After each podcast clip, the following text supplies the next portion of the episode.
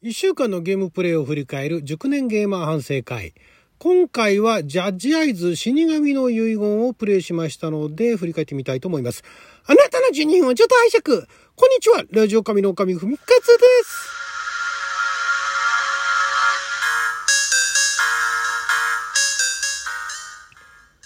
今日は2022年3月1日火曜日6曜は大安でございます。いやー、久しぶりですね。1本しかプレイしません。1本というか1種類ですね。えー、何日かにわたって、えー、ジャッジアイズ、死神の遺言、先週からですね、始めたんですけれども、先週まだね、チャピター1、2クリアしたかクリアしてないかぐらいだったと思うんですが、もうそっからなぜかね、ハマってしまいましてですね、結局、オフの日とかも、もう一日中やってて、で、今現在チャプター7まで、第7章まで、えー、来ていて、で、まあ、詳しくは見てはいないんですけれども、このゲームどうやらチャプター12プラスアルファ、エンディングだからエピローグですよね、があるという話なので、まあ今半分は超えましたと。で、大体平均のプレイ時間が30時間以上。30、何時間ぐらいかな？メインのストーリーだけでもそれぐらいだと。で、サイドクエストみたいなのやると、もう少しかかると。で、このゲームね、やってて、ある意味うまいなと思ったのが、あの、まあ、お使いクエストみたいなのもあるんですけれども、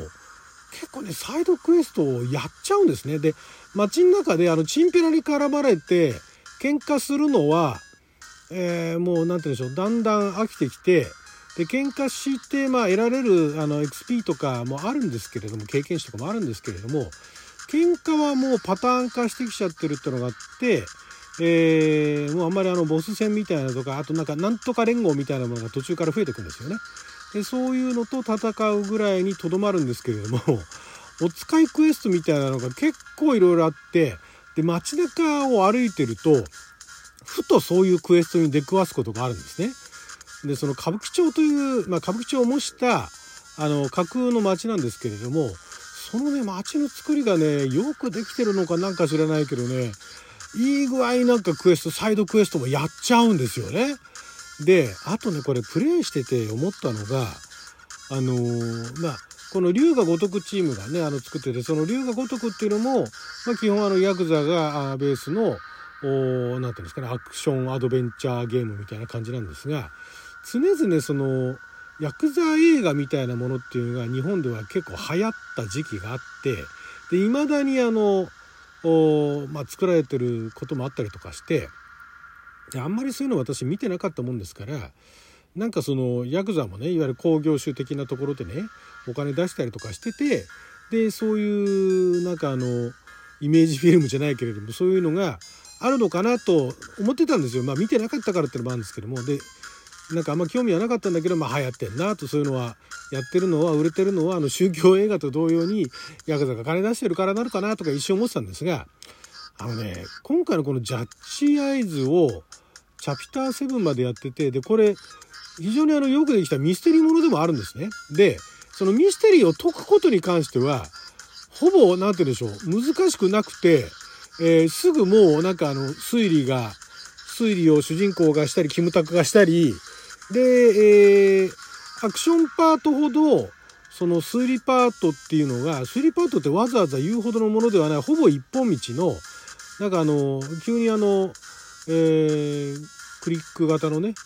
クリックして、なんかいろんなところをなんかクリックして、えっ、ー、と、ヒント見つけていくみたいな、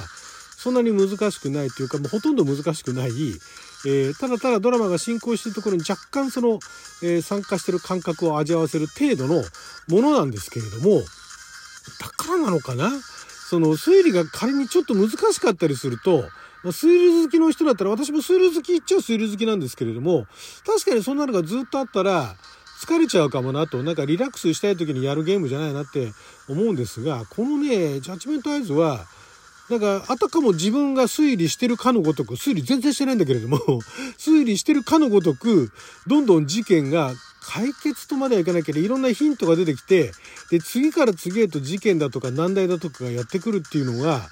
なんかちょうどいいんですよね。そこがまあ好き嫌いあるかもしれないけども私だからあのやらず嫌いだっただけですごいなんかあのこの先がどうなるんだろう。だからもうほとんどあれですよね。なんかあの続きものの刑事ドラマを見ているような感じですよね。ミステリードラマを見ているような感じで次どうなるんだろうっていうのが気になってついついやっちゃう。でその合間合間にサイドクエストが発生してサイドクエストもやっちゃうっていう。そんな感じなんですよね。であのまあ、そのヤクザものの映画の話でちょっと途中それちゃいましたけれども私海外のあのそのなんですか刑事ドラマだとかミステリードラマっていうのは好きで特にそのイギリスのミステリードラマがすごい好きな作品ってのはたくさんあったんですけどもでなんで日本でこういう面白いのができないのかなってその時は思ってたんですがあのただそのミステリーイギリスのミステリードラマでしょっちゅう出てくるのが人種問題だとか人身売買だとかテロだとか麻薬だとかなんかもう現在現実に起こってるそういういろんなその闇の部分っていうんですかね。そういう世界的にあの有名な問題問題の社会問題っていうのがあるからこそドラマが作れるんですよね。だから現実世界は 結構悲惨な状況になってんだけれども、そういうのが当たり前のようにあるから、そういうのをドラマの中でいろいろ採用して、で、ドラマの中だけでも解決してスッキリするみたいなね。っていうのが成立するんだなと。で、日本の場合は、まあ裏では知らないですけれども、そこまで表立って社会的な問題っていうのが、ね、あの、あるわけじゃない。非常にローカルな問題はあるけれども、えー、なんかあの社会的に世界の目から見てもこれはまずいんじゃないかなっていうのがあんまりないから。であったとしてもそれがなんか犯罪につながるだとかいわゆる刑事物につながる推理だとかねアクションだとかにつながるものじゃなかったりするから。それは刑事ドラマ日本で刑事ドラマやるときに嘘くさい方向にもう無理やり振るかかあるいは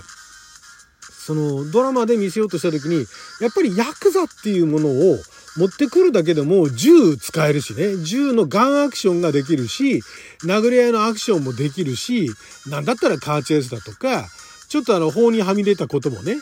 まあ映画の嘘もあるけれども、で、ヤクザ、現実のヤクザがやってるかどうかわかんないけれども、まあ、でもヤクザって言えばアウトローなわけじゃないですか。そのアウトローがいろんな問題を起こしてそれを解決していくっていうのでは、あやっぱりヤクザっていうのはそういうためにね、そういう要素を盛り込むためにはやっぱり日本の場合だとヤクザってすごいそのミステリーだとかねそういったものには親和性高いんだなっていうのにこのゲームをプレイしていて気づいたんですね。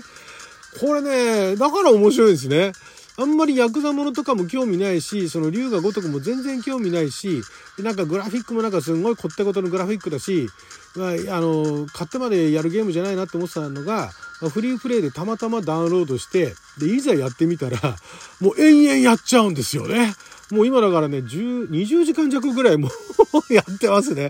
あっという間にね、まあ、まだまだ先があるんですけれども、で、これがまたね、お話もね、あのー、まあ、日本のドラマの、まあ、いいところでもあり、悪いところでもあるんですけれども、ただね、あのね、なんでしょうね、あの、漫画っぽくはないんですよ。えっ、ー、とね、ここ漫画とね、ドラマとね、分ける必要があるかどうかわかんないですけども、まあ、言うなれば、その、刑事ドラマで、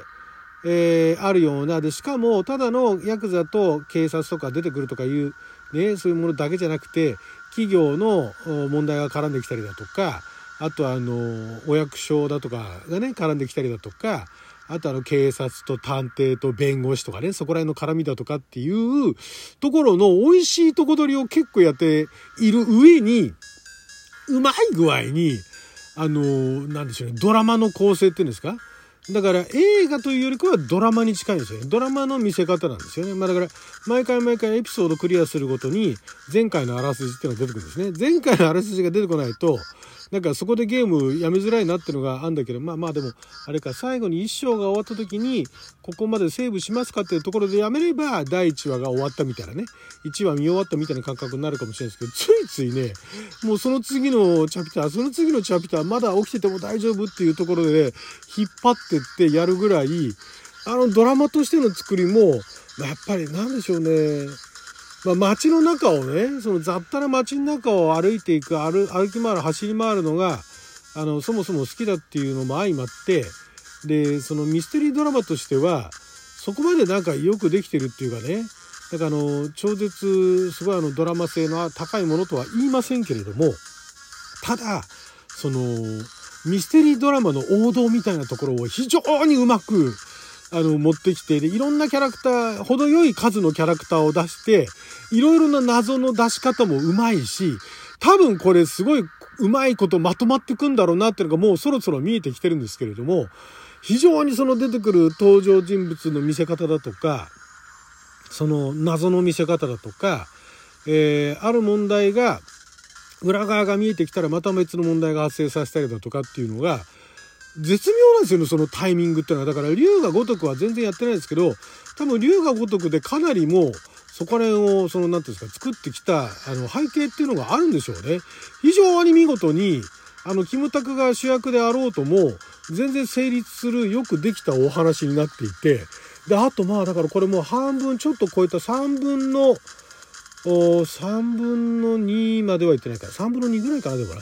ぐらいまで、えクリアしてるので残り3分の1あとどれぐらいでね、えー、プレイし終わるかわからないですけれどもちょっと